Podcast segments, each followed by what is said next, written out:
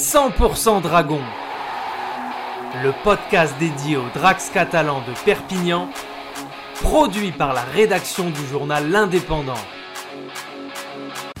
Hier soir, les Dragons catalans n'ont pas manqué l'excellente opération comptable qui s'est présentée à eux en dominant le Hull FC 31 à 16.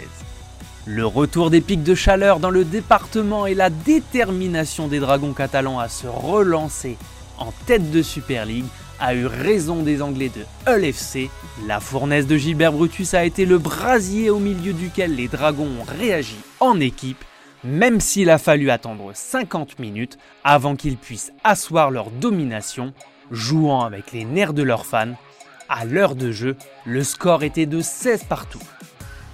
Face à Hull FC et à domicile, l'occasion était trop belle pour les Catalans de réaliser une excellente opération après la défaite surprise des Saints chez eux la veille contre Castleford 10 à 20.